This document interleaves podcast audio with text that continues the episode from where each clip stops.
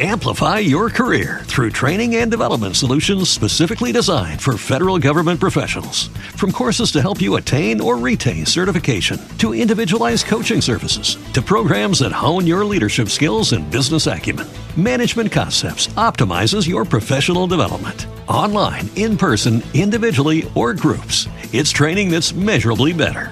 Learn more at managementconcepts.com. That's managementconcepts.com.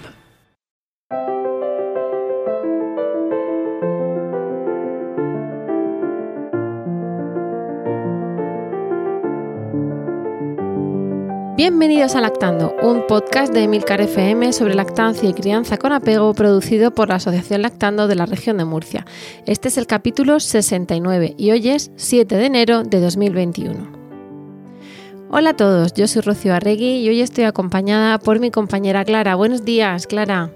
Buenos días, Rocío. Qué gusto verte en este nuevo año que promete tanto. Creo que tenemos grandes expectativas en 2021. Y yo creo que, es mejor bajarlas, ¿no? Porque a la vista como empieza. Yo creo que los virus no entienden de fechas y de despedidas de año. Y yo creo que mientras nos sigamos comportando como, no sé, como si no pasara nada, Desde luego. las cosas no van a cambiar. Hoy es 7 de enero, pues yo como, como, abogada, que ya se dijo en el podcast anterior, hoy es San Raimundo de Peñafort, que es el patrón de los abogados. Y sí, sí, y está. Entonces, pues lo voy a celebrar empezando el, bueno, pues en, casa hoy de teletrabajo eh, un ratito y, de post Reyes otro ratito, pero nos hemos juntado, Clara y yo, a primera de la mañana, por eso las voces estarán un poco menos calientes que, que por la tarde cuando estamos regándolas ahí con, con una infusión, para, para mm, contaros, ¿no? Y para, para, hablar del tema que siempre nos ocupa, pero desde un punto, como una retrospectiva, ¿no? Ahora veréis un poco el, el enfoque. Pero vamos, eh, por ponernos en contexto, anoche asaltaron el Capitolio de Estados Unidos. Y yo, por eso. yo, te, yo te leí en Twitter como a la una de la madrugada o así. Bueno, bueno, bueno, y más, y más que duró, pero aparte es que esta noche, pues la emoción de su majestad es la noche anterior, nos dormimos tardísimo, tú sabes, para conciliar el sueño pensando que iban a entrar los camellos y todo. Y, claro, eso ya te llevas el ritmo cambiado. Pero te lo digo por lo de 2020-2021, que había un tuit por ahí que decía, ay, que se acabe ya el 2020. Y se ve una foto de lo del Capitolio que decía el 2021, Oli, de cómo la cosa. Yo leí, yo leí que, que, el guion de 2021 lo estaba escribiendo Ale de la Iglesia. yo también me acosté ayer tarde con todo ese tema, Pues con este optimismo con el que empezamos el día.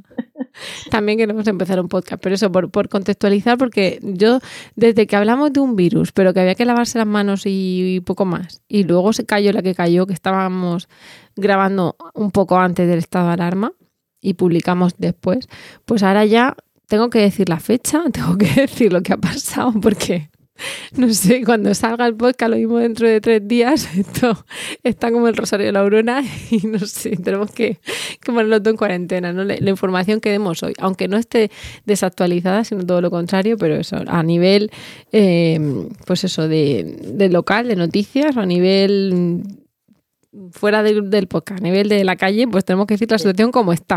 A ver luego qué pasa, si vuelve a haber restricciones, si el Capitolio arde, yo qué sé, cosas así. Pero bueno, con ese contexto de 7 de enero y con ganas de que tengáis todos, bueno, aquí hasta San Antón Pascuasón, que hayáis tenido todas unas felices y prudentes navidades, que hayáis guardado bueno, cumplido con todas las medidas y guardado las distancias, que hayáis tenido unas navidades como hablábamos, con, con la parte buena de meternos cada uno en nuestro nido y de tener menos interacción social, que a veces también nos sirve un poquito para recogernos y, centrarnos en, en, el caso de nosotras, pues en los pequeños o en los cachorros que acaban de llegar a la familia. Em, esperamos que tengáis un feliz año 2021 y, y, sin bromas, de verdad que sea un año pues oye, la que haya tenido el 2020 una super noticia mm, familiar, de salud, laboral, ha llegado un miembro, pues que sea aún mejor. Pero para los demás, con que sea mejor que el 21, ¿no? Seguro que si deseamos que sea mejor, pues, pues acertaremos, ¿no? Y que tengamos menos, menos incertidumbres y menos terceras olas y todo eso. En esa mm, en ese contexto de desearos lo mejor para este año, pues hemos querido mm, empezar este, ese año, que bueno, como que extraoficialmente empezamos después de Reyes, no el día uno, sabéis que las vacaciones escolares también seguro que os condicionan mucho. Y, bueno, pues cogemos esto por la punta, Clara, y, queremos tratar hoy un tema que, bueno, la súper, súper estudiada del tema eres tú, que cuéntanos de qué vas a hablar.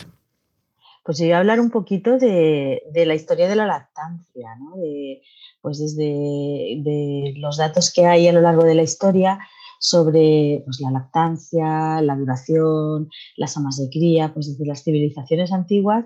Y luego voy a hablar también, porque me interesa muchísimo desde un punto de vista sociológico, ¿no? Y eh, me interesa muchísimo la intrusión de, de, las leches de fórmula que fue a lo largo del siglo XX eh, en la lactancia y todas las interferencias que, que, ha habido, ¿no? Es un tema que a mí siempre me ha, me ha fascinado, ¿no? Porque me, resultaba muy curioso ¿no? cómo, cómo, estaba tan normalizada la leche de fórmula durante algunas décadas ¿no? y, y el porqué, el origen de, de, todo eso. Entonces, bueno, todo esto, todos estos datos y estas investigaciones que hice, tú ya sabes que yo hace dos años estuve haciendo máster en sociología, ¿no? ¿Tú, te acuerdas? Sí, sí, sí. Y tu trabajo de fin de máster.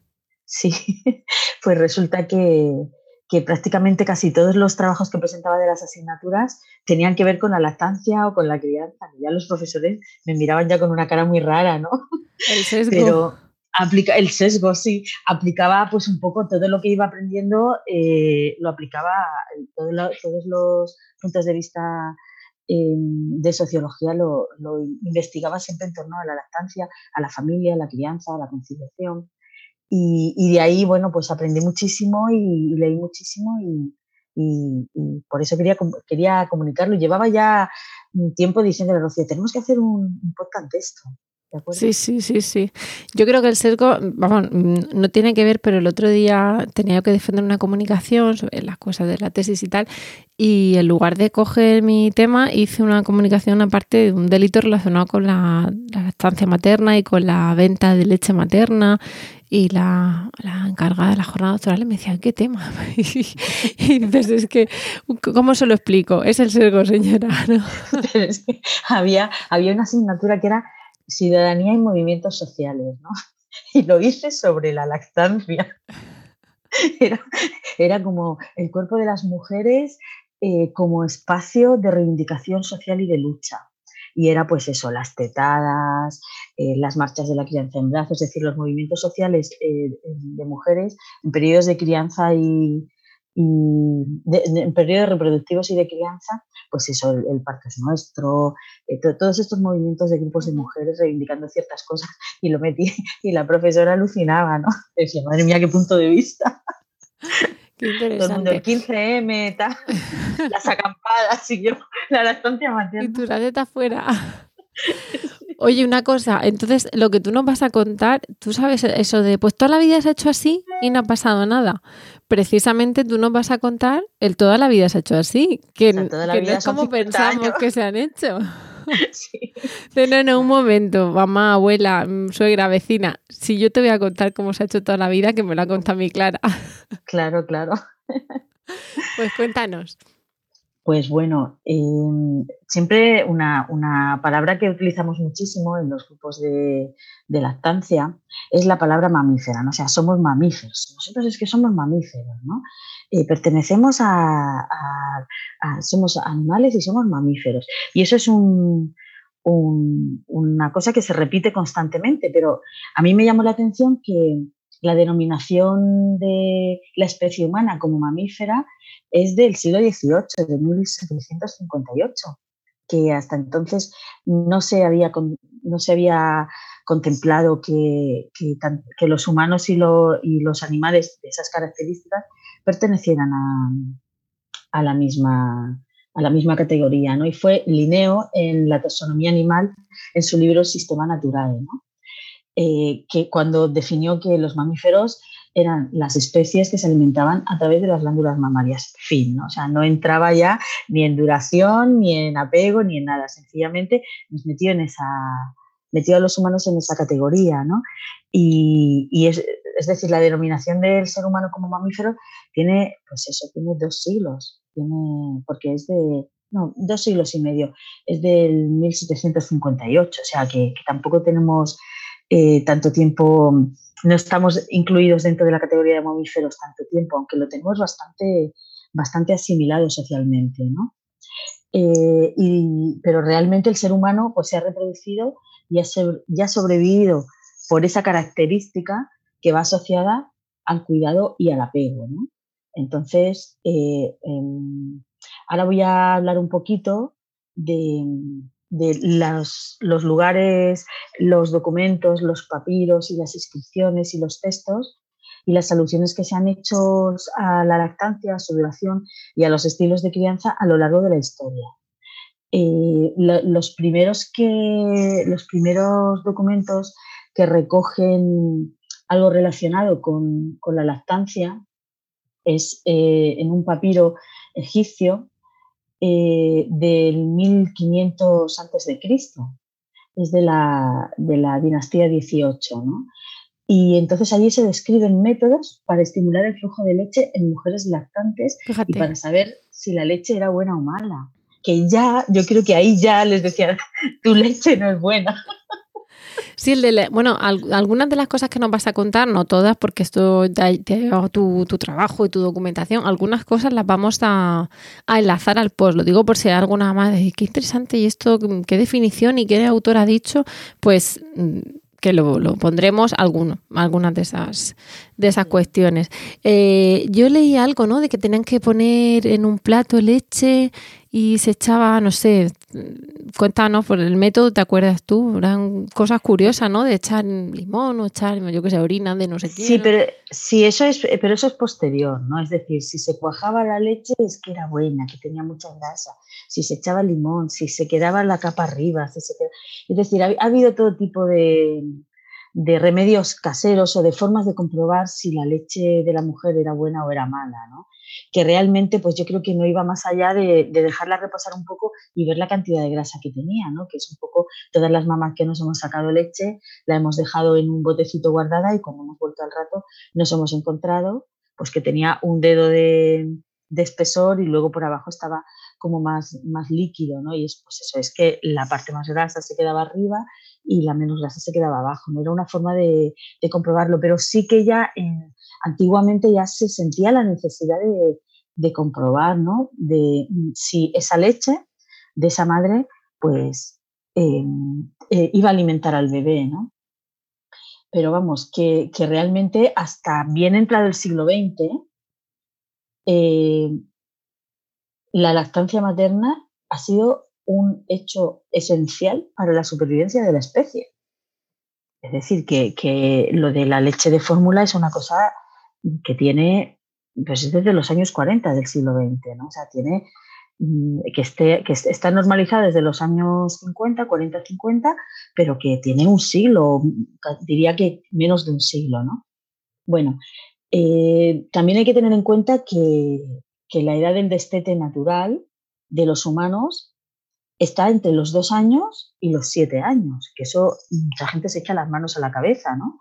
Pero en, tribus y en, en, etnias y en determinados lugares remotos, pues eh, ahora mismo cada vez quedan menos lugares remotos en el mundo, ¿no? Pues en, en selvas ahora mismo podemos encontrar tribus que no tienen interferencias de la leche de fórmula y que de forma natural, pues esos, esos niños, esos, esos bebés que nacen en ese entorno, pues se destentan entre los 6 y los 7 años. ¿no?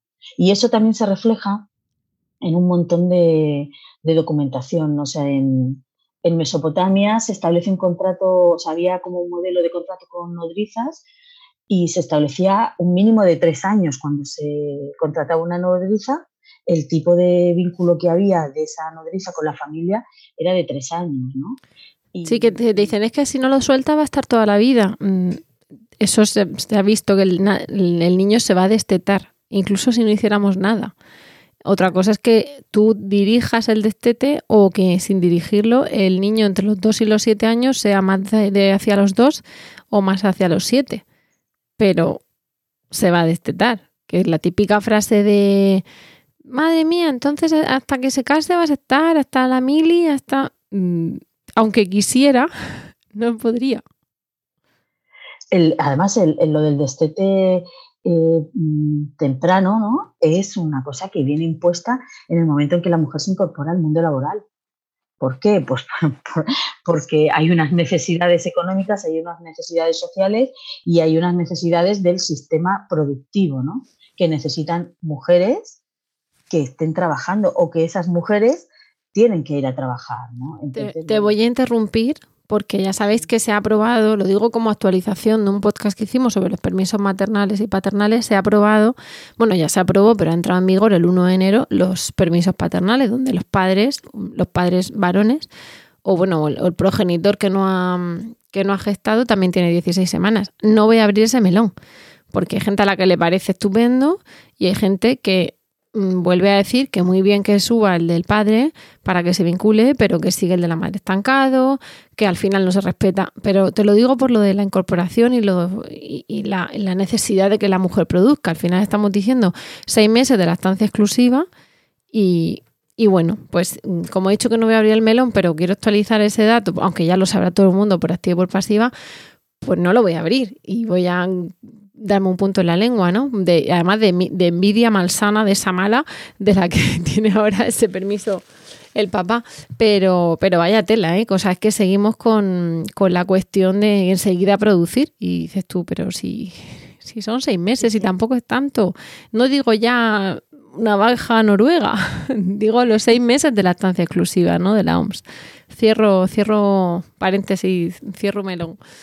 Pero Rocío, yo creo que igual paso por ahí también, porque voy a llegar a, los años 60 y 70 y al final llegaré a, aquí, a, nuestra, a nuestra época actual. Pero bueno, no entrar en profundidad, ¿no? Eh, bueno, eh, a lo largo de, pues eso, en, el Talmud se, encuentra que, que también hay, hay alusiones a que son entre dos y tres años, ¿no? Es decir, eh, en cuanto encontramos documentos relacionados con, la salud o con la familia, nos encontramos alusiones a, la lactancia, ¿no? La Edad Media también eh, se, ha encontrado que, la media era como de 18 meses, ¿no? Pero se solía prolongar porque eh, Amplify your career through training and development solutions specifically designed for federal government professionals. From courses to help you attain or retain certification, to individualized coaching services, to programs that hone your leadership skills and business acumen, Management Concepts optimizes your professional development. Online, in person, individually, or groups, it's training that's measurably better. Learn more at managementconcepts.com. That's managementconcepts.com. Shopify helps you sell at every stage of your business. Like that, let's put it online and see what happens stage. And the site is live. That we opened a store and need a fast checkout stage. Thanks. You're all set. That count it up and ship it around the globe stage. This one's going to Thailand. And that, wait, did we just hit a million orders stage? Whatever your stage, businesses that grow grow with Shopify. Sign up for your $1 a month trial at shopify.com slash listen. Las mujeres trabajaban en el campo y podían llevarse a los niños a trabajar o trabajaban en la casa porque eran artesanos, eso los, eh, el pueblo llano, y bueno, y los nobles pues tenían sus amas de cría y entonces pues ya decidían hasta cuándo las, las tenían, ¿no? Pero, pero el tema, por ejemplo, lo que ha influido muchísimo en la edad de, de, Estete, es decir, ha, sido el desarrollo de los dientes, ¿no? Eh, en algunos cuando salían los en algunas civilizaciones se decía que cuando ya tenían cuatro dientes ya había que destetarlos, en otros se decía cuando ya le había salido la mitad de la dentición. Es decir, era todo como, como cultural, ¿no? Había como determinados puntos, había determinados parámetros en los que, mm, bueno, pues alguien decidía porque hay que poner una fecha, igual que dicen lo de seis meses de lactancia exclusiva, ¿no? Es que igual a veces son cinco meses y medio, que a veces se prolonga hasta los, hasta los ocho meses, ¿no? Sí, pero qué curioso que se empeñen en poner una fecha, porque esto nos pasa a día de hoy con hasta con las restricciones de movilidad, con las cenas, ¿no? Que dice la gente seis personas, y decía uno, pero si nosotros somos cinco y o sea, en algún lado hay que poner la raya, yo eso lo entiendo. Pero qué, qué obsesión cuando precisamente el desarrollo de los niños no es, eh, no es lineal, mm, para empezar, y tampoco es exactamente igual entre todos los niños. Y a lo mejor hay niños que a los nueve meses se están comiendo fenomenal y otros que no. Y bueno, fenomenal. Están comiendo sólidos, que luego es que come mucho, si come poco, no, no entrar en eso. Y, bueno, es verdad que lo de decir que tenga cuatro dientes es una manera de adaptarlo, ¿no? Porque esos cuatro dientes a unos les saldrán antes, a otros les saldrán después, pero qué manía por poner la línea, ¿no? De las madres de hasta dónde tienen que tener, hasta dónde tienen que dar. Es como una obsesión, ¿no? Sí, sí, Pero tú también ten en cuenta que los documentos a los que me estoy refiriendo, ¿no? Que son pues escritos, papiros, eh, em, textos que, que se han encontrado, eh, resulta que, es como si ahora nos encontráramos un documento de la Organización Mundial de la Salud en la que... Sí, son guías de salud total. Claro, claro. Eh, en, las que, en las que dijera, bueno, pues los niños tienen que ser amamantados eh, hasta los 10, hasta los 12 o hasta los 16. Y nosotras, todo lo ha dicho la vamos que hasta los 10, vamos, todo. Claro, no, pero que, hay que dar, hay que decir una, una cifra, ¿no? Hay, que, hay que hacer una media, ¿no? Es como los percentiles, ¿no? Eh, no todos los bebés tienen que pesar esto a tal edad, ¿no? Pero bueno, se hace una media de, de todos los niños, ¿no? De un poco de lo que estaban viendo. Bueno, el caso es que, que pues eso, en la Inglaterra victoriana, eh, también en, al, previo de Inglaterra victoriana en la Edad Media, eh, también hay recomendaciones, los niños recibían leche hasta que les salían los primeros cuatro dientes y eran destetados en torno al año de edad. En Norteamérica, en el siglo XVII, eh, se, siempre mamaban hasta los 18 meses y en la Rusia, la Rusia imperial, em, fíjate, esto es muy curioso, ¿no? De los siglos XVIII y XIX, la mayoría de los niños eran criados a pecho desde las primeras, pero desde las primeras semanas ya se les administraban otros alimentos y al año comían lo mismo que sus padres. Fíjate. Fíjate, yo no sé, se lo darían picadito, masticadito, en pequeñas, eh, en pequeñas cantidades. Y al año un, alce ya para que se lo coman, ¿no? ¿Qué? y vodka. De Siberia. Ese, era, otro estilo, ¿no? La, Rusia del, del 18, ¿no? Que a ver, que ahora también se defiende que se le dé lo mismo que a los padres. Y, realmente, si nos vamos a, la, a las guías de alimentación actualizadas y, sobre todo si coges el método Baby Led Winning, no es ya lo mismo en cuanto a qué cosas, sino también en cuanto a qué presentación. No es que digan, no, si el niño toma el mismo cocido que yo, pero se lo muelo. No, el mismo cocido que yo y punto. Pero claro, mm, te dicen unas recomendaciones pero allí eso me, lo veo con el, con el caribú, total. bueno, eh, esto era pues en las familias tradicionales donde las madres estaban con los niños, ¿no? O se los podían llevar a trabajar y los amamantaban mientras trabajaban en el campo, o se los llevaban al taller artesano, o bueno, pues eh, normalmente los niños permanecían junto a las madres y luego ya cuando eran un poquito más mayores, pues eran, solían ser las hermanas mayores o los hermanos mayores quien les cuidaban. Hermanos mayores, digo yo, de, 7 y 8 años, ¿eh? No estoy hablando de hermanos mayores de 18 ni de 20, ¿no?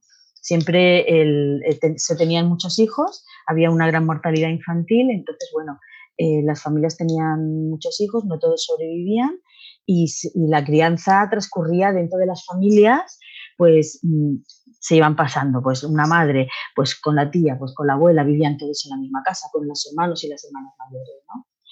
Eh, pero eh, las familias más nobles o las familias pudientes, pues tenían sus amas de cría, ¿no? Desde la época de los, de los romanos se habla de que las mujeres de los patricios y de los nobles romanos usaban siempre una esclava como ama de cría y esto perduró hasta la Edad Media, ¿no? la nobleza siempre ha usado amas de cría por, varios motivos. ¿no? El primero de ellos, y el más importante, era para asegurar la descendencia, porque se conocía y se sabía que durante el amamantamiento la mujer era infértil. Aquí siempre en los podcasts, Rocío, siempre decimos que, que mientras estás amamantando te puedes quedar embarazada, ¿no? hay menos posibilidades, pero te puedes quedar embarazada para que las mamás no se confíen. Pero bueno, estamos hablando de la edad media. Hay un montón de niños de pensé que dando el pecho no me podía quedar embarazada. Sí, pero bueno, en la, edad media eh, ellos entendían que, que había menos posibilidades de quedarse embarazada. Entonces, los nobles que podían permitírselo tenían una ama de cría. Tenían una ama de cría, mm, pues lo, que decía antes. El motivo más importante era para asegurar la descendencia. La nobleza perpetuaba su linaje y su apellido y sus tierras y su extensión a través de la descendencia. Por lo que si las mujeres de los nobles no lactaban a los hijos, pues podrían quedar embarazadas antes y llegar a tener 15 o 20 hijos, pero claro, de esos 15 o 20 hijos sobrevivían menos de la mitad, ¿no? Debido a la alta mortalidad infantil de la época. Estamos hablando de la Edad Media, donde no había, donde pues eso, no había medicinas, no había antibióticos. Tampoco había condiciones de higiene que directamente, pues había cólera, por ejemplo. Entonces, no es ya que no haya medicina, es que es que podía haber sin necesidad, perdón, o sea, no, es que no haya, por ejemplo, un antibiótico, es que incluso em, queriendo, queriendo llevar una vida normal sin que te atacase, yo qué sé, ninguna enfermedad, pues te muerde un perro o te, y te necesitas antibiótico o te venía pues eso, una epidemia de cólera o te venía una historia pues que con medidas de higiene hoy en día se quitan o, bueno, con, o con antibioterapia efectivamente. Una cosa que me resulta curioso es, eh, curiosa es que, precisamente tú dices que las, había una, una criada, una esclava, que era ama de cría y, bueno, tenía entendido, no sé si, me equivoco, que precisamente eh, en general las amas de cría se les tenía en, en un alto estatus, ¿no? Eran como una criada en ese momento, si era, si era criada, o una esclava, si era esclava, la que había que tratar especialmente bien, porque claro, había que nutrirla bien, había que darle descanso, mm, estaba, había que darle, digamos, mejor presencia, porque iba a estar mucho tiempo con el niño, eh, porque iba a estar quizá, mm, iba a ser más vista que otros esclavos, ¿no? Que solo fuese para ir a por el niño y cogerlo era una era un, también una presentación de, la familia, ¿no? De cara hacia afuera. Se, se, iba, acompañaba a la familia a aquellos actos que el resto de esclavos o el resto del servicio de la familia pues no, no acudía. O se quedaba en la casa con, con el bebé o con los bebés o, o, les acompañaba si tenían que desplazarse y tenían que llevarse a, a todos los hijos, ¿no?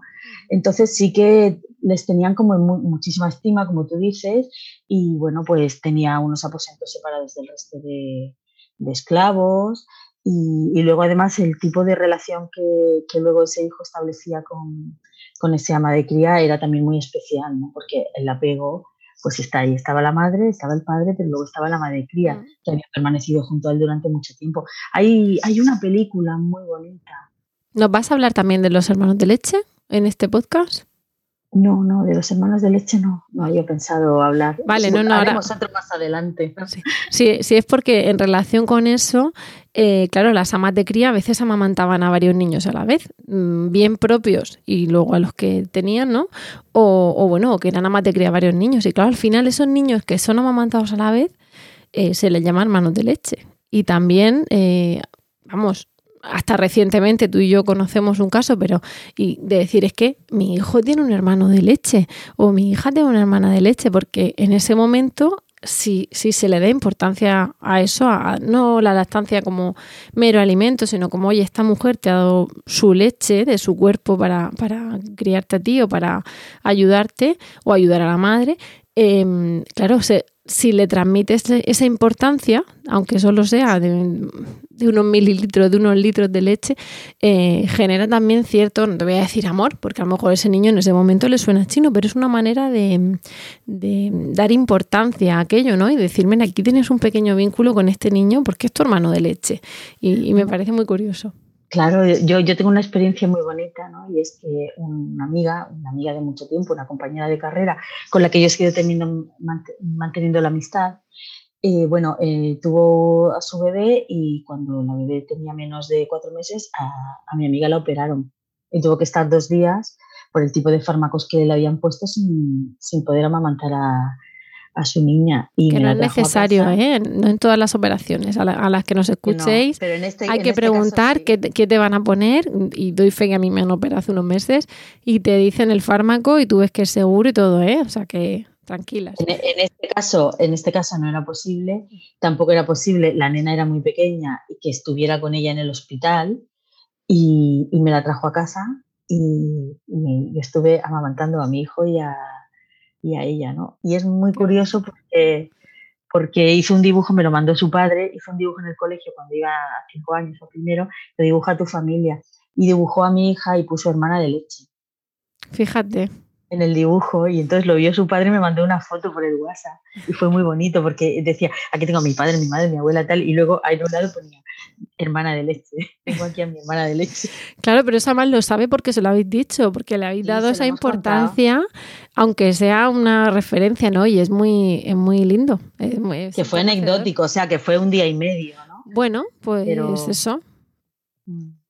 Son vínculos y las nodrizas hacían de esos un montón. Si, si tenían buena leche, se la rifaban y daban a sí. varios.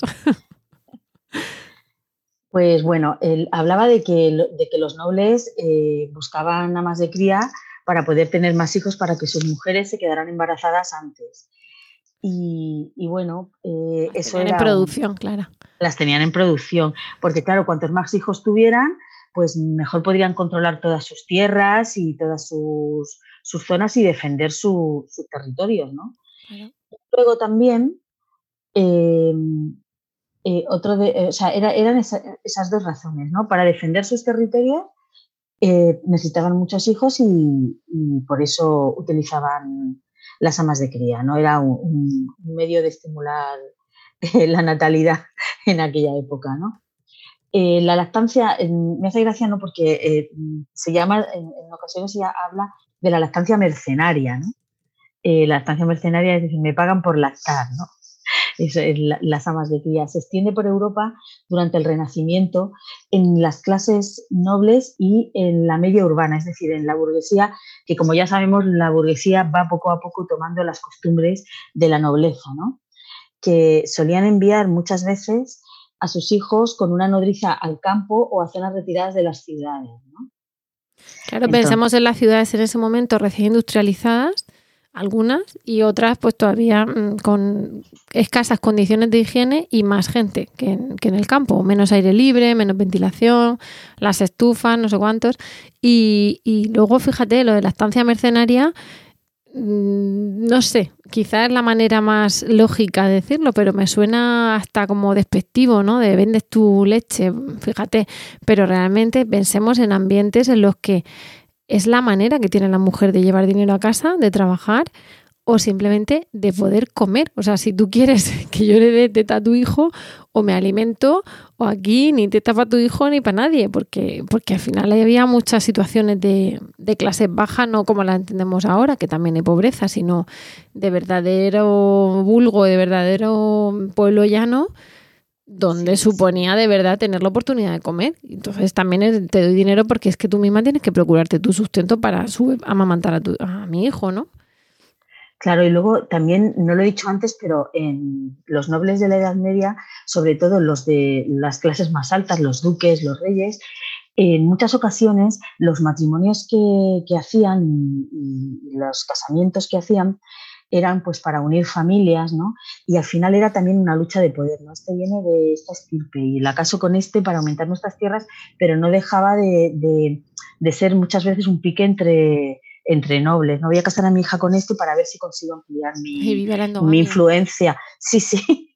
Entonces, eh, a veces eh, los, los hombres, lo- los nobles, separaban a los hijos varones de las madres cuando nacían y les ponían una ama de cría porque no querían que tuviera un vínculo de- excesivamente estrecho con la madre para que luego, en- ya en la edad joven y adulta, la madre no tuviera tanta influencia como el padre. El padre lo, separaba de la madre, lo mandaba con una ama de cría y luego cuando ya había pasado la etapa de la lactancia era el padre y, y los caballeros del padre quienes educaban a ese hijo, un poco eh, con el patrón que el padre había querido, sin que eh, se viera influenciado o sin que se viera, eh, mm, no sé, con una relación demasiado estrecha de la madre, porque la madre a su vez estaba influenciada por su familia. ¿no? Si Para que no se madrase.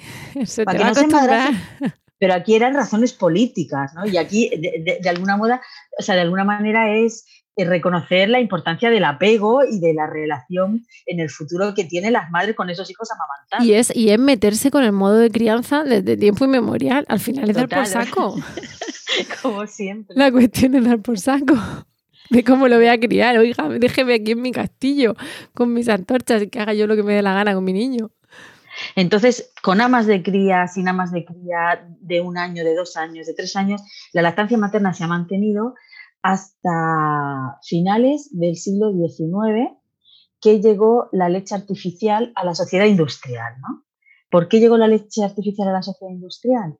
Pues porque Amplify your career through training and development solutions specifically designed for federal government professionals. From courses to help you attain or retain certification, to individualized coaching services, to programs that hone your leadership skills and business acumen, Management Concepts optimizes your professional development. Online, in person, individually, or groups, it's training that's measurably better. Learn more at managementconcepts.com. That's managementconcepts.com. ¿No te encantaría tener 100 dólares extra en tu bolsillo? Haz que un experto bilingüe de TurboTax declare tus impuestos para el 31 de marzo y obtén 100 dólares de vuelta al instante. Porque no importa cuáles hayan sido tus logros del año pasado, TurboTax hace que cuenten. Obtén 100 dólares de vuelta y tus impuestos con 100% de precisión. Solo con Intuit TurboTax. Debes declarar para el 31 de marzo. Crédito solo aplicable al costo de la presentación federal con TurboTax Full Service. Oferta sujeta a cambios o cancelación en cualquier momento. Apareció la pasteurización. ¿Por qué la llamas leche artificial y no leche de fórmula, Clara? Ah, No sé, lo tengo aquí apuntado como leche artificial. Es que para no No, repetir, no, no. Si sabes Ah, por qué te lo digo, porque la- antes se decía leche de fórmula, me parecía que era la fórmula secreta, magistral, magnífica que le daba a tu la hijo la fuerza de Popeye, el crecimiento de, de- de las habichuelas mágicas. No, no, esto es leche de vaca.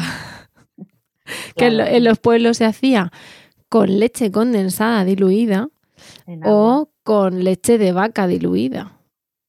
Algunos se acordaba de hervirla, otros ni eso, Otros ni eso. o no podían. O sea que, entonces, claro, que llegase una leche segura para los bebés, ¿no?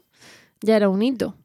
Bueno, la que había a finales del siglo XIX no era demasiado segura, ¿no? O sea, tu- todavía tuvieron que pasar 30 o 40 años para que esa leche artificial de fórmula o de vaca, o, o como le llamaban antes, harinas lacteadas. A finales del siglo XIX le llamaban harinas lacteadas. Pues cogían leche de vaca, la diluían un poco, le añadían un poquito de, de harina para darle un poquito de densidad eh, pero realmente hasta los años 30-40 no se consiguió una fórmula realmente apta, ¿no? Y además los productos resultantes iban dirigidos a orfanatos o a hijos de madres enfermas que no podían amamantar a sus hijos por problemas de salud. ¿Qué Es decir, era sentido? una prescripción médica, ¿no? Eh, eh, se utilizaba bajo supervisión sanitaria, ¿no? Aquí hay un bebé que no tiene una madre, ¿no? Y bueno, pues no hay una madre cría o no hay familias ni hay mujeres que tengan disponibilidad para amamantarle, bueno, pues le damos esto porque el bebé sobrevive, ¿no? Porque Claro. es, el- es la forma de que el bebé sobreviva, ¿no? Pero, pero siempre era bajo la tutela y bajo la prescripción médica y en situaciones in extremis. Es decir, no hay bebé o la madre está muy enferma. Perdón, no hay bebé, no, no hay madre o, o Mm. está muy enferma y no puede puede. Que al final es un, un- un mal menor. Dice, bueno, voy a darle esto, no ya de si dice la OMS esto o lo otro, que eso es reciente, sino, bueno, mm, tenemos aquí un tipo de, de alimento para bebé que no es el ideal, porque no es lo que se ha hecho toda la vida, pero es que si no este niño, es que se muere, que si no el niño se muere. Entonces, bueno, eh, fueron muchas las razones por las que a lo largo de la segunda mitad del siglo XX pues se comenzó a, normalizar la lactancia artificial. ¿no? Eh, una de ellas, y yo creo que la más importante, ¿no? es la construcción en todas las ciudades, mm, eh, las ciudades grandes, ¿no? En, las, en las capitales de provincia, a principios del siglo XX, de la construcción de hospitales con maternidades y plantas específicas para, puer- para puérperas, ¿no? Eh, a las que todas las embarazadas acudían para que atendieran sus partos, eh, cosa que hasta hacía algunos años se habían atendido en los domicilios particulares con ayuda o de mujeres de familia o por parteras o en las ocasiones en las que las familias se lo podían permitir, que no eran todas, pues llamaban al médico del pueblo, ¿no? Eh, sí, que, sí que la atención médica del parto en centros hospitalarios pues bajó muchísimo la mortalidad infantil y la, mortalidad de puerperal, ¿no? De, de, las madres por infecciones. Pero tuvo un inconveniente y es que medicalizó excesivamente todo el proceso, ¿no? separando a, a la mujer puérpera del entorno femenino familiar, que era que siempre tradicionalmente es, ha sido el espacio íntimo en el que se transmitían los modelos de crianza que incluían también la lactancia materna. Por imitación, ¿no? Al final acabamos criando vuestra tribu y imitando lo que hicieron con nosotros. Claro, eh, aquí ya empieza, empieza la, la interferencia, ¿no? De, de, en el proceso de, pues eso, del nacimiento de los bebés y todos los procesos biológicos normales eh, que son exclusivamente hormonales ¿no? y forman parte de la sexualidad de la mujer, en tanto que entendemos sexualidad reproductiva como un proceso fisiológico que comienza con una relación sexual, desemboca, o sea, hay un embarazo, luego hay un parto y hay una crianza. O sea, eh, cuando hablo de proceso sexual eh, de la mujer, proceso sexual reproductivo, me refiero a eso. Eh, entonces, bueno, la entrada de la ciencia y la medicina en ese proceso natural y puramente hormonal, como es la lactancia, eh, separa el embarazo del parto y separa el parto de la crianza y podría decirse que se generan espacios estancos que atienden, distintos profesionales, ¿no? Eh, y la lactancia se queda ahí, eh, no está mi madre porque yo estoy en un hospital, no, no está mi hermana, yo tampoco he visto cómo mi hermana ha dado teta porque ya no vivimos en la misma casa o porque ya cada uno vive en, en una ciudad distinta, ¿no? Sí, es más también que antes hablábamos cuando se daba la teta en la calle, donde tú te salías con la silla en la calle, la vecina con la otra, y al final era algo que, que las niñas, las chicas iban viendo cómo lo hacían. Y ahora pues teníamos que irnos. Ahora va cambiando, ¿no? Con que la matrona nos dice, eh, pero si no tienes cerca, si eres de las primeras amigas o primas o lo que sea que tienes eh, hijos, tu generación anterior ha dado pecho hace mil años, si es que ha dado pecho, si no ha dado vive, y tienes que fijarte en la foto de la consulta de la matrona. Y claro, esa foto de catálogo de marca infantil y de tal no tiene nada que ver. Y luego te encuentras con el choque cognitivo de esto, qué esperar, expectativa versus realidad, ¿no? Sí. Claro, se, genera, se generan unas expectativas eh, que, no responden a la información que tenemos. ¿no? Eh, entonces, mm, ahí en ese momento en el que la mayoría de las mujeres van a tener a sus hijos a los hospitales y se separan de sus entornos familiares y de crianza, ahí de repente, bueno, pues las empresas de leche de fórmula ven una oportunidad para, bueno, pues para mm, ocupar ese espacio que se había quedado un poco en un limbo, ¿no? Ya no estaba la madre, ya no estaba la vecina, ya no estaban las titas, las hermanas, ya estas mamás no habían visto tampoco demasiada lactancia en sus casas, ¿no? Es, es, eh, como multifactorial, ¿no? De no sé qué tengo que dar teta y luego sin, sin abrir. Yo lo digo y luego al final abrimos, pero de verdad no quiero entrar en el tema del, del método de parto, pero es verdad que también los primeros partos en los hospitales, eh, en el momento que también entra la analgesia, pues se habla de, de, por un lado, de una analgesia, em, más bien anestesia, mejor que analgesia. Una anestesia primero entera, que se duerme a la madre, y luego mm, una anestesia con unos fármacos que pasan a que a ver si se duerme el bebé. Entonces, claro, el hecho de empezar con la hospitalización de los partos, que tiene muchísimos beneficios para la morbimortalidad materna e infantil, pero claro, eh, esos inicios, pues al final conllevan que si la madre está dormida entera por una anestesia general, pues eh, al niño le empiezan a dar, o si le han dado unos fármacos para anestesiarla, entonces eso implicaba lo que muchas veces decimos ahora de la separación, de que entonces no, no subía la leche igual o no había succión. Porque no, se, llevaban a se llevaban a los niños a los nidos, no lo dejaban en la habitación. Claro. Entonces no es ya que no venga mi familia, que, también, o que no haya visto yo teta, es que incluso la que se lo quería enganchar en el momento que había optado, por lo que fuera, porque se lo decía su médico, por parir a un hospital, que antes era, bueno, estaba menos normalizado, empezaban a parir los hospitales, además e, era como lo más noble que te durmieran entera, ¿no? Entonces, aunque quisieras, hasta que no te dicen ya estás bien, te puedes levantar, ya has hecho fuerza, ya has tomado tu caldo de gallina o lo que sea, tú tenías tres, tres días al niño en el nido. Tenías tres, tres días al niño en el nido y además te habían puesto una analgesia tan fuerte que había pasado a la sangre por el niño cuando todavía estaba dentro de ti y ese niño también nacía adormecido y con todos esos reflejos de succión un poco adormecidos y atontados. Es decir, no, no nacía un bebé totalmente espabilado porque también había tenido su dosis de, de medicación. Su buen colocón, pobretico. Su buen colocón, así nada más nacer. ¿no? Entonces, bueno, eso rompen, es, esto, tras un parto estrictamente hormonal y natural, normalmente se pone en marcha el proceso que inicia la lactancia materna. Pero claro, la medicalización y el exceso de intervencionismo en los partos de mujeres sanas en ese momento rompían los procesos naturales que hacían que todo se pusiera en marcha. ¿no? Se rompía el flujo hormonal natural mamífero. Y entonces esa ruptura daba lugar a una alimentación con leche artificial puesto que, claro, la madre en ese momento muchas veces, en las primeras 24 eh, horas, ni siquiera tenía fuerza para sujetar al, al bebé con los brazos. ¿no? Estamos hablando de los años 50, 60 y 70, ¿no? También, y también en los 80. Lo que, lo que... No hace tanto, hace muy poquito.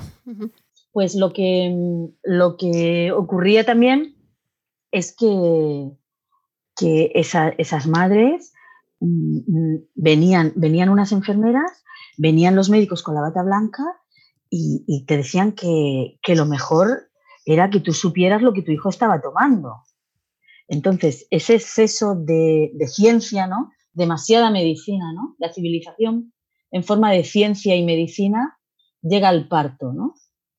Y entonces aquí te, dicen, eh, la regla esta de, los 10 minutos de cada pecho, eso todo el mundo lo, lo ha hablado, ¿no? Cada tres horas, 10 minutos de cada pecho. Entonces, venían y te decían, eh, ¿a, qué hora, ¿a qué hora ha tomado? A la, a la una. Venga, pues dentro de tres horas te lo vuelves a poner 10 minutos de cada pecho. Y eso realmente va totalmente en contra con mm, la lactancia demanda, que es lo que, lo que genera la producción de leche.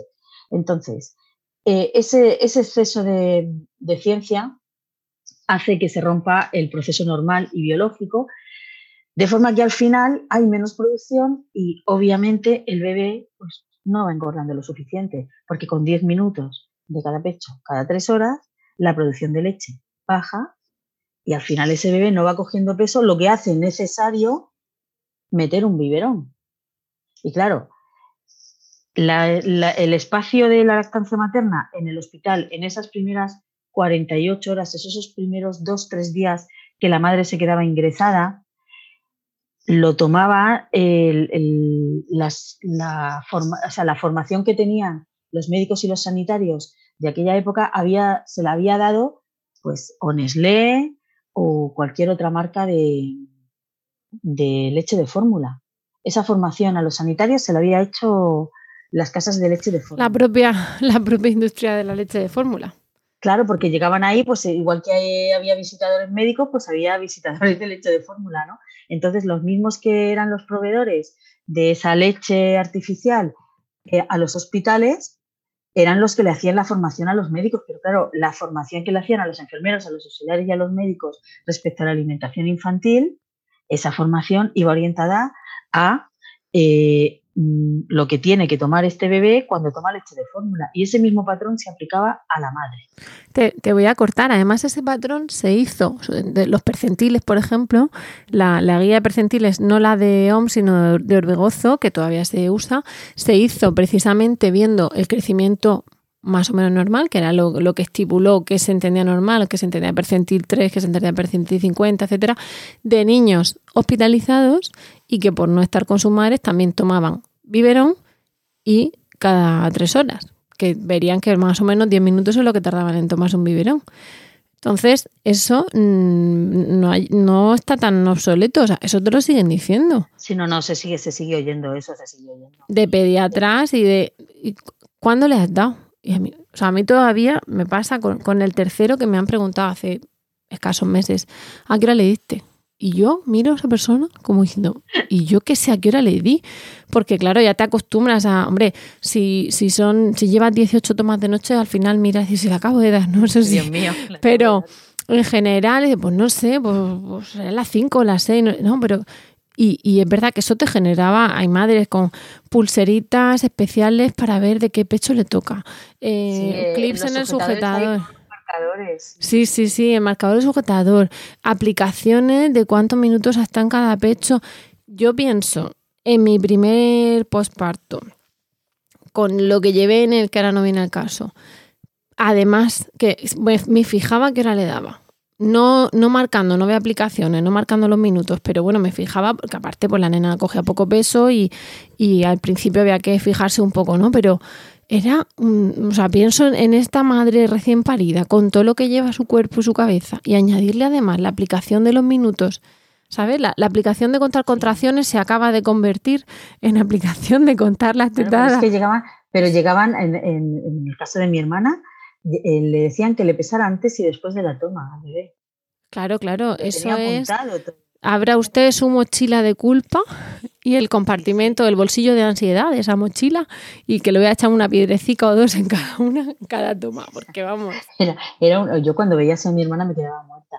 Bueno, el, el caso es que los, los fabricantes de leche de fórmula pues sabían perfectamente que con la intromisión de un biberón en las primeras 24-48 horas eh, se rompía el proceso de, de leche y ellos lo sabían y supieron aprovechar la oportunidad que les brindaba el hecho de que los partos salieran de los domicilios y se realizaran en los hospitales, porque es lo que se llama, eh, el- tenían un público cautivo dentro de los hospitales. Claro, y ahí entraban ellos con su bata blanca y, y su credibilidad. Claro, y haciendo pues las campañas de formación de en pediatría y en, en enfermería de alimentación infantil, pues los hospitales se nutrieron de estas formaciones por expertos que recomendaban medir, Con pesar expertos con conflicto de intereses, porque nosotras claro. abogamos que, que se siga el criterio médico y abogamos por parir en un hospital, en un entorno seguro, en un parto respetado, pero claro, el criterio médico no tiene que tener conflicto de intereses ni siquiera involuntario de haberse formado por el que te está vendiendo la, la leche de fórmula, porque te va, le va a interesar. Otra cosa es que eso no significa si alguna madre nos está escuchando y a ese niño se le da un biberón por lo que sea, porque está pautado, porque hay que controlar una hipoglucemia de no sé qué, porque la madre en ese momento está ingresada aparte del bebé, o ya a lo mejor hay que controlarla, o está en UCI por una complicación que no es lo habitual, pero bueno, ha habido veces.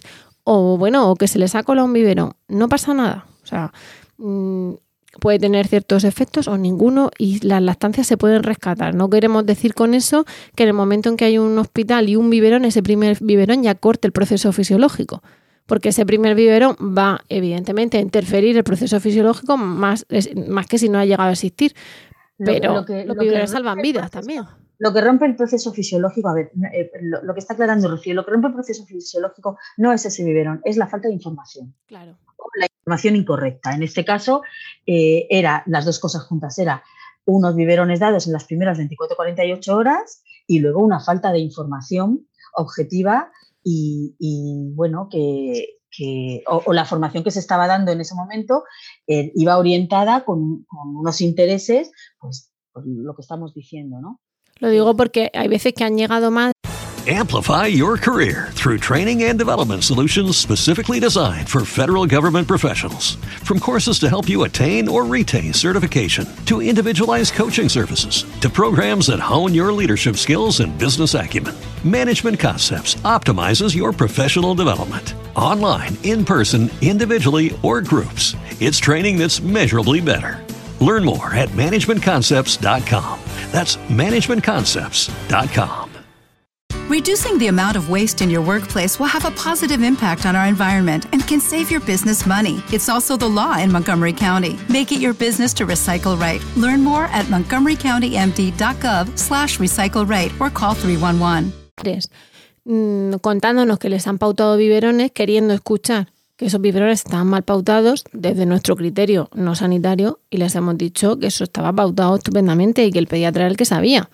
Que, que los biberones salvan vidas y que son muy necesarios a veces y convenientes otras veces y otras veces no. Entonces se trata de hacer lo que, lo que en ese momento sea mejor para el niño y para la madre. Y si es cuestión de elegir, pues tienes que informarte y luego elegir lo que tú quieras. Pero siempre con información. Y si a veces no se puede elegir, oye, pues no se puede elegir, igual que no se eligen otras cosas. Y en cuanto se puede, pues se quita el vive y se empieza a dar teta. Y mientras, pues se mantiene la estancia. Claro, y de, aquí, de, esta época, ¿no? El, discurso profesional de tu leche, tu leche no alimenta, está aguada y el bebé no engorda bien, se popularizó y las familias y las madres y las abuelas lo hicieron suyo, ¿no? Entonces todavía se escucha, tú le preguntas a, una, algunas madres de despecho y, todavía te dicen, no, es que mi leche no era buena, ¿no? O sea, esa frase... Y yo es que no mm, tuve leche, te dicen. Es que no tuve leche, no es que mi leche estaba, estaba aguada, ¿no? O sea, las mujeres lo, lo han asumido en los años 50, 60, 70 y así se lo han transmitido generación tras, generación hasta que ha llegado a nosotros, ¿no? Eh, evolutivamente, evolutivamente es algo imposible que tras miles de años de mujeres con cuerpos capaces de amamantar a sus hijos, de repente en 20 años las mujeres no tuvieran leche suficiente o fuera de mala calidad, ¿no? Eh, imagínate que esto ocurriera en otras áreas de la medicina, o sea, es que estaríamos hablando de una epidemia a nivel mundial que solamente afectaba... fallos cardíacos de fallos renales, ¿no? De repente los riñones, hay, patologías, oye, hay mujeres que no tienen leche, muy pocas, igual que hay infartos o hay insuficiencias renales o hepáticas, pero de repente que toda una generación o dos generaciones le falle el riñón. O sea, eso sería una epidemia. Además, si te pones a mirar los datos, eh, es decir, no, que son las mujeres nacidas en Occidente, porque eso no ocurría en África, ni ocurría en Asia, ni ocurría en la India en, esa época. Ocurría en primer mundo ocurría en el primer mundo. Es una epidemia que afecta solamente a las mujeres nacidas en hospitales en los años 50 y 60, o sea, a las mujeres no, a los bebés nacidos en, hospitales en los años 50 y 60, que de repente esas mujeres dejan de tener leche, así, de repente, o la leche está aguada o su leche no engorda, ¿no? Entonces, eh, en cambio, durante esa misma época, aquellas que daban luz en sus casas o no tenían hospitales cerca, sí que eran capaces de amamantar a sus hijos, ¿no? Entonces, eh, esto la verdad es que, mm, no sé cómo no llamó la atención de ningún epidemiólogo en aquella época, ¿no? Y otra razón, no menos importante, y esta es un factor sociológico, ¿no? Fue la necesidad de mano de obra durante y después de la Segunda Guerra Mundial, ¿no? Las mujeres eh, en esa época, en los años 40, debían trabajar para mantener a sus familias y que los países siguieran funcionando. ¿no? Entonces, los puestos de trabajo que antes estaban ocupados por hombres que habían ido al frente, muchos de ellos en las fábricas, en las industrias, debieron ser ocupados por mujeres que debían dejar a sus hijos en, manos de, otros cuidadores. ¿no? Y en ese momento, además, en los años 40, coincidió que la leche artificial ya estaba totalmente disponible y era fiable. ¿no? Entonces, bueno, fijaros que muchas fábricas mm, crearon guarderías para bebés en los que mientras las mujeres trabajaban, los hijos recién nacidos eran cuidados y alimentados por enfermeras que le daban leche artificial. Y en algunos casos, muchas de estas madres, parte de su salario lo recibían como botes de leche en polvo, de pelargón, de la marca de el, el pelargón. El pelargón. Que tanta, las abuelas han dado pelargón a nuestras madres y padres. Entonces, eh, en ese momento la leche artificial facilitó la actividad industrial en los países en guerra, ¿no? los países eh, de, Occidente. ¿no? Eh, la recuperación, también la, recuperación de las naciones, que las madres pudieran traer dinero a casa y que sus hijos engordaran y crecieran sanos sin problemas de salud en una época de privación como es la guerra y la posguerra. ¿no? Entonces, fíjate, Rocío, o sea, aquí ya vamos a hablar de, de un tema interesante, es el capitalismo y la industria armamentística tenían a su disposición mujeres productivas. Nacían más niños en una etapa en la que morían muchísimos hombres en la guerra o que quedaban incapacitados para que recuperar, ¿no? Claro, o muchos quedaban incapacitados para trabajar a su regreso del frente, ¿no? Entonces, bueno, em, la leche artificial consiguió pues, que, determinados sectores eh, productivos mejoraran, ¿no? Y, bueno, ahí también mm, se rompe un poco esa, esa... Aquí eran unas necesidades sociales, ¿no? Las madres tenían que trabajar, las ciudades y, la vida de los países tenían que seguir funcionando, ¿no? Pero luego ya más adelante, en los años 60 y 70, pues la mujer se incorpora. Veníamos de una guerra mundial y al final lo principal era mantenerse con vida y comer. O sea que también ahí tendríamos. Ah, piensa, por ejemplo, en el, en el plan Marshall de ayuda a España después de la guerra civil. En los colegios se repartía leche. Leche de vaca, bueno, o sea, leche en polvo, que luego se, se hidrataba con agua pero que al final se priorizaba mm, que esos chiquillos tomasen algo. Sí, tomasen el calcio para crecer sanos y sí, sí, claro que era el, todos esos planes eran de recuperación. Por eso que hablamos de coste-beneficio, que, las madres en ese momento bastante hacían, pues con siete hijos a su cargo, viudas o con un padre incapacitado o, o, traumado o lo que sea. O sí, y vamos, bastante, bastante hicieron ellas. Claro, entonces es esta cadena de los años 50 eh, cortó, eh, o sea, se cortó la cadena de transmisión, ¿no? Ahí empezó todo.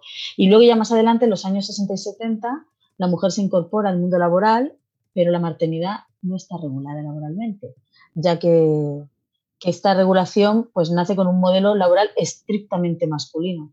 Si una mujer quería trabajar tras el nacimiento de su hijo, pues debía alimentarlo con leche artificial y las mujeres modernas, y, entre comillas modernas, que trabajaban, que en aquella época decían, es que es una mujer moderna, es que trabaja fuera de casa, ¿no? porque lo necesita, sino porque quiere, ¿no? Era, fíjate qué moderna, ¿no? Que es esta mujer. Mi, madre, mi madre hablaba así, mi abuela también, ¿no? Mm. Em, pues eh, si querían trabajar tras el nacimiento de un hijo, pues debían alimentarlo con leche artificial.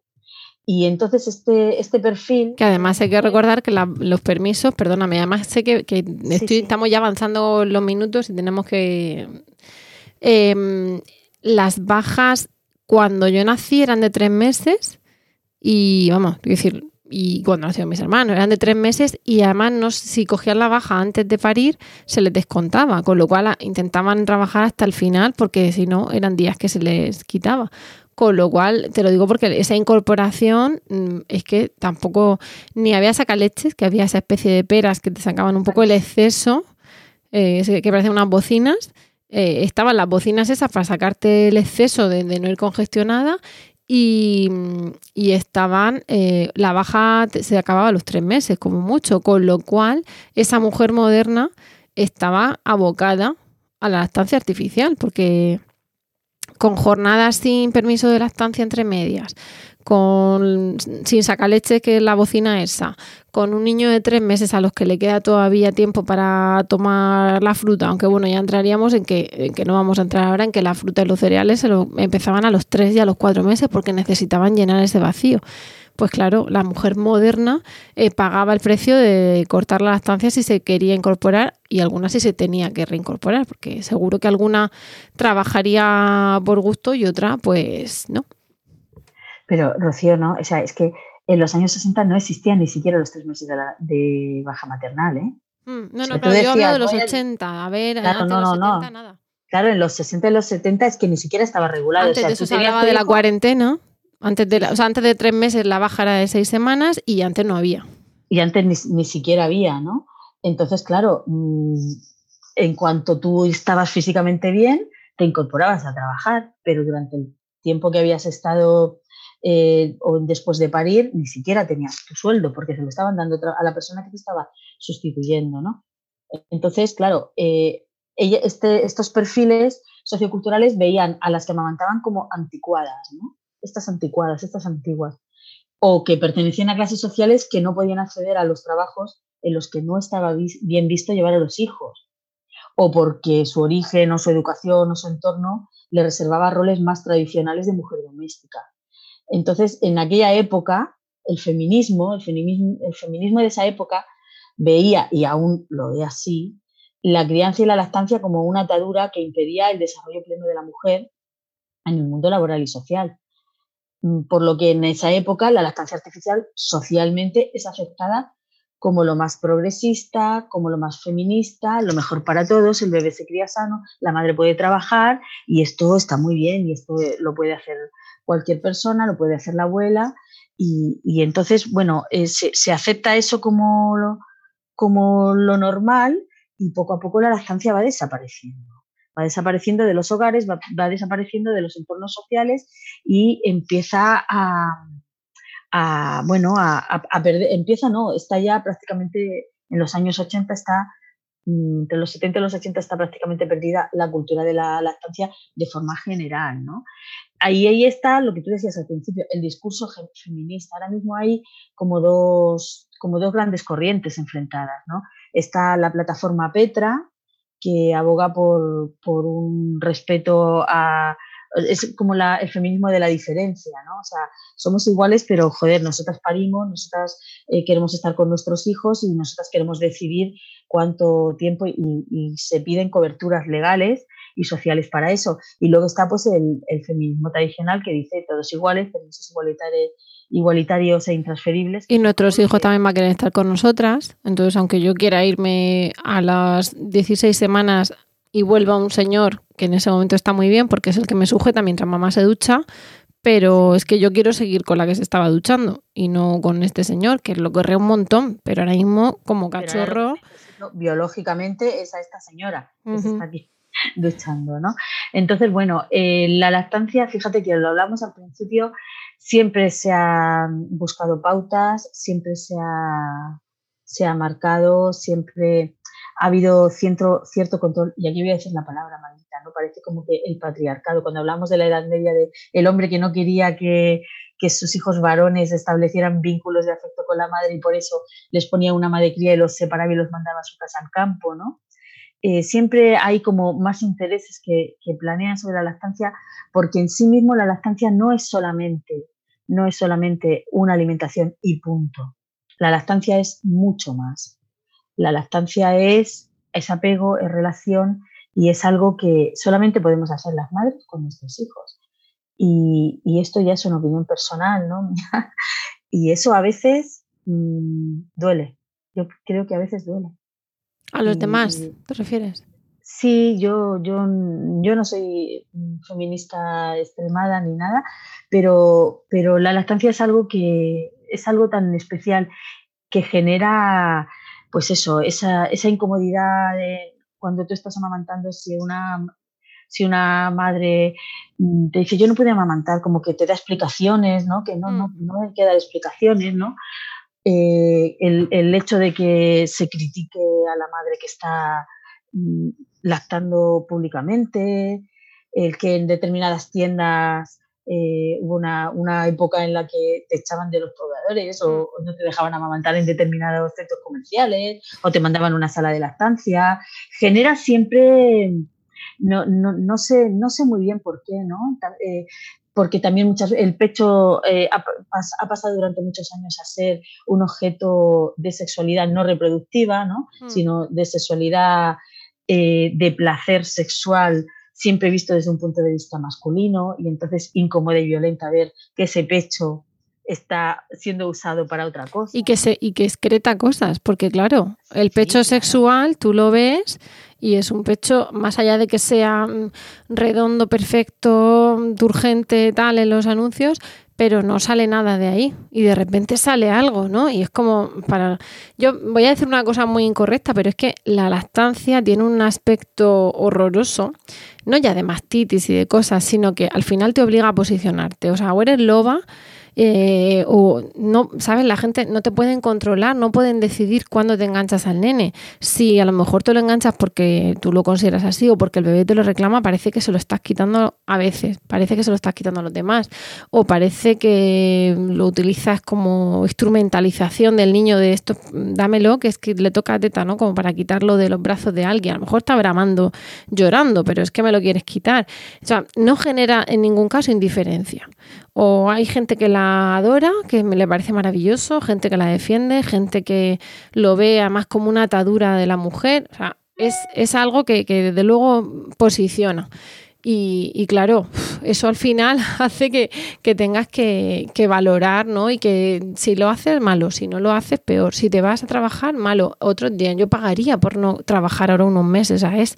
Es un, un revoltijo que, que te da la vuelta como un calcetín a tu vida. Pero bueno, eso yo creo que nos metemos ya en otro podcast de, de, de qué se siente y de psicología de la lactancia o de, formas de comportamiento. Y me he comprometido a quitarte pues una hora de tu tiempo, pero no más, porque tienes eh, eh, una cita importante y la tengo que respetar. Mm, ¿Te queda alguna cosita más, Clara? Pues no, no, hombre, yo estaría hablando de esto muchísimo, ¿no? Pero... Lo dejamos ahí en la recámara para, para otro día. Hombre, es, es, es, muy interesante, sobre todo el siglo XX. A mí el siglo XX me, es donde se producen todos estos procesos de cambio social, ¿no? De todo choca. Resultan muy interesantes. Pues vamos a quedarnos con esa mm, promesa de que otro día hablaremos más de esta cuestión y, y te vamos a dar las gracias por estar este primer día mmm, hábil del año, eh, hábil de verdad, no por decirlo así, del año con, con nosotras y vamos también a despedirnos de, de, todas nuestras oyentes. Con esto hemos llegado al final del podcast de hoy. Muchísimas gracias Clara por tu aportación y tu, y tu conocimiento y por este, este capítulo, este episodio tan interesante y muchas gracias a todos por el tiempo que habéis dedicado a escucharnos. Esperamos de corazón que os haya resultado entretenido y de utilidad y ya sabéis que ansiamos vuestros comentarios, vuestras sugerencias en lactando.org o en emilcar.fm barra lactando, donde también podréis conocer el resto de programas de la red. Nos despedimos ahora sí, hasta el próximo programa y os deseamos, como siempre, mucho amor y, y mucha, teta.